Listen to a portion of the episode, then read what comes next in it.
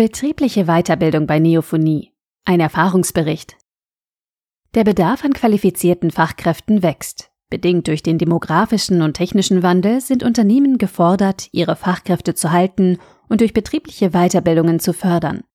Bundesweit lag die Beteiligung an Weiterbildungen insgesamt bei rund 60 Prozent, die der betrieblichen Weiterbildungen bei 48 Prozent im Jahre 2020. Ein Positivtrend ist zu verzeichnen. Lebenslanges Lernen ist der Schlüssel zum beruflichen Erfolg und dem persönlichen Karriereweg. Sophia Lisica berichtet im Interview von ihren ganz persönlichen Erfahrungen mit dem Thema betriebliche Weiterbildung bei Neophonie. Du bist erst knapp zwei Jahre bei Neophonie und bereits auf deiner dritten Position. Beachtlich. Aber fangen wir vorne an.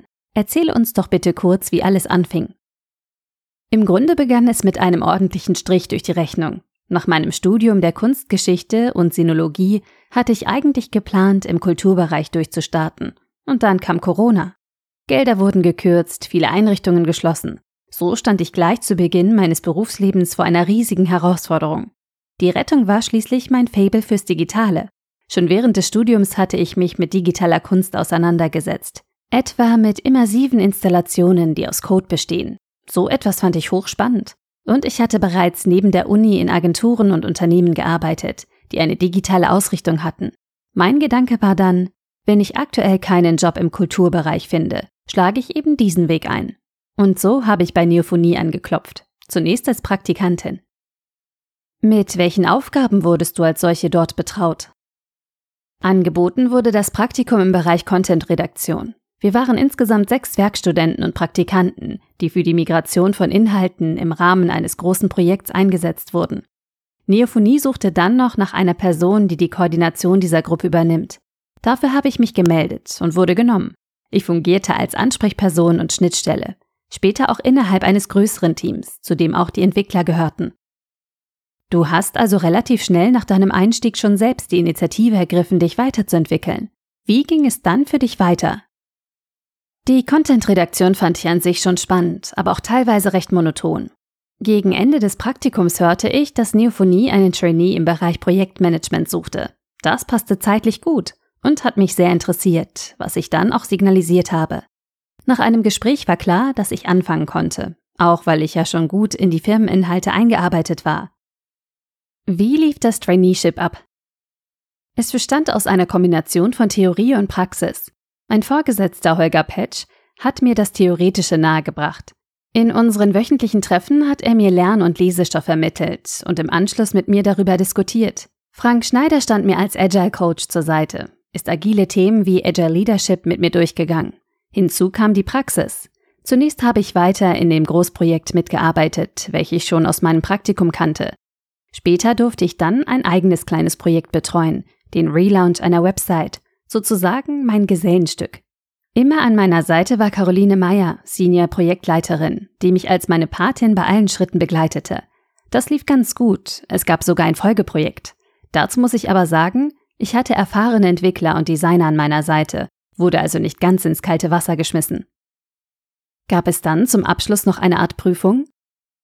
Geplant war, dass ich zum Ende des Traineeships das offizielle Zertifikat der International Project Management Association ablege. Allerdings haben wir den doch erheblichen Aufwand für die Vorbereitung etwas unterschätzt. Die Zeit lief mir davon. Ich konnte das dann im vergangenen Januar nachholen, als ich als Junior-Projektmanagerin bereits übernommen worden war. Praktikantin, Trainee, jetzt Junior Project Manager. Nenne uns bitte jeweils eine Aufgabe, die dir auf jedem dieser Posten besonders Freude gemacht hat. Während des Praktikums mochte ich es immer, wenn beim Einpflegen des Contents einmal etwas Kniffliges kam. Dieses dann mit den Kollegen zu besprechen und kreativ zu lösen, fand ich super. Als Trainee hat mir die theoretische Unterfütterung besonders Spaß gemacht. Der Lesestoff und die Gespräche darüber mit meinem Betreuer, der ein sehr guter Mentor ist und Dinge aus ganz verschiedenen Blickwinkeln betrachtet. Aktuell ist es die Arbeit mit dem Team, den Tag vor mir zu haben und gemeinsam die anstehenden Aufgaben zu planen oder auch im Laufe des Tages sich noch einmal per Meet zusammenzuschließen und Probleme zu lösen, all das bereitet mir Freude. Welche Aufgaben und Erfahrungen bei Neophonie haben dich besonders vorangebracht? Auf jeden Fall der direkte Kontakt mit den Kunden. Gegen Ende des Praktikums durfte ich erstmals zu den Meetings mitkommen, etwa zu Weeklies oder Reviews. Aus erster Hand zu sehen, was die Kunden wollen, was am Ende auch bei ihnen ankommt und welche Probleme es vielleicht gibt, das war unglaublich hilfreich für mich. Vorher hatte ich ja immer nur den Auftrag erhalten. Da läuft etwas falsch, überleg dir etwas dagegen. Und bei den Meetings konnte ich nun selbst in die Diskussion gehen. Dem Kunden vermitteln, wir haben uns das Problem angeschaut und einiges versucht, das hat aber nicht funktioniert. Wir könnten aber eine alternative Lösung anbieten. Auch während meines ersten eigenen Projekts im Traineeship fand ich diese Art Vermittlungsarbeit sehr spannend. Häufig hat der Kunde ja keine ausgeprägte Vorstellung vom Digitalen. Und hier Partnerin zu sein, hat mich sehr weitergebracht. Siehst du auch eine persönliche Entwicklung aufgrund deiner bisherigen Zeit bei Neophonie? Was ich an mir wahrnehme, ist eine gewachsene Verantwortlichkeit. Zuallererst natürlich bezogen auf die Arbeit. Etwa wenn ich als Urlaubsvertretung zwei Wochen unser aktuelles Projekt allein stemmen muss. Hier merke ich, dass ich mit den Aufgaben wachse. Und das führt eben dazu, auch persönlich selbstständiger zu werden. Darüber hinaus hat mir das Traineeship gezeigt, wie sich Arbeitswelten unterscheiden. Zum Beispiel schaue ich durch meine Aufgaben im Bereich Controlling und die Arbeit mit Zahlen nun ganz neu auf den Kulturbereich. Diskutiere mit Freunden über Projekte und wundere mich, wie dort in den Tag hinein geplant wird. Ohne Richtlinien, Definitionen, Marketing oder Evaluation. Mir gefällt meine neue betriebswissenschaftliche Perspektive aber, weil ich sie realistischer finde. Bist du ein Mensch, dem vieles zufällt, oder hast du das Gefühl, dir deine Karriere hart erarbeiten zu müssen? Eher letzteres, vor allem wenn ich es mit anderen vergleiche. Bei anderen scheint alles immer so leicht, so als ob sie von allen Seiten etwas zugesteckt bekämen, während es bei mir Absagen hagelte und ich mich immer wieder neu kalibrieren musste. Aber mein Wille, etwas zu erreichen, hilft mir weiterzukommen. Manchmal bin ich ein bisschen ungeduldig, aber ich glaube, dass ich in den zwei Jahren bei Neophonie einen ziemlich großen Schritt gemacht habe. Natürlich war auch Glück dabei. Zum Beispiel, dass das Traineeship gerade zu meiner Zeit angeboten wurde. Aber ich habe mich eben auch dahinter geklemmt, dass ich es bekomme. Wahrscheinlich macht es die Mischung. Glück haben und sich dafür einsetzen. Das hört sich recht zielbewusst an. Bist du der Typ Mensch, der ein Karriereziel fest ins Visier nimmt und den Weg dorthin dann konsequent durchzieht? Ich sehe mich eher als jemanden, der spontan ist und auch Chancen am Wegesrand ergreift, wenn sie sich bieten. Wie gesagt, ich musste mich schon oft umorientieren. Und ich weiß auch nicht, wohin mein jetziger Weg mich führen wird. Kleiner Fun Fact: Gegen Ende der Schulzeit hatte ich den Plan, Webdesignerin zu werden. Aber meine Mutter orakelte, das mit dem Internet wird doch nichts, lass mal lieber. Daraufhin bin ich an die Uni gegangen, habe Kunstgeschichte und Sinologie studiert und komme nun auf Umwegen wieder zurück in den Dunstkreis des Webdesigns. Stichwort Studium, Kunstgeschichte, Sinologie. Du scheinst ein vielseitig interessierter Mensch zu sein, sprichst neben Deutsch, Russisch und Englisch auch Mandarin und Spanisch. Wie wichtig waren diese Interessen und Kenntnisse für deine bisherige Laufbahn?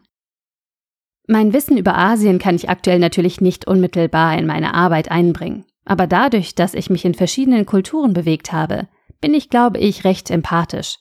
Ich kann Situationen und Reaktionen gut einschätzen, nachempfinden, wie Leute sich fühlen. Es sind also eher die Soft Skills, die mir nützen.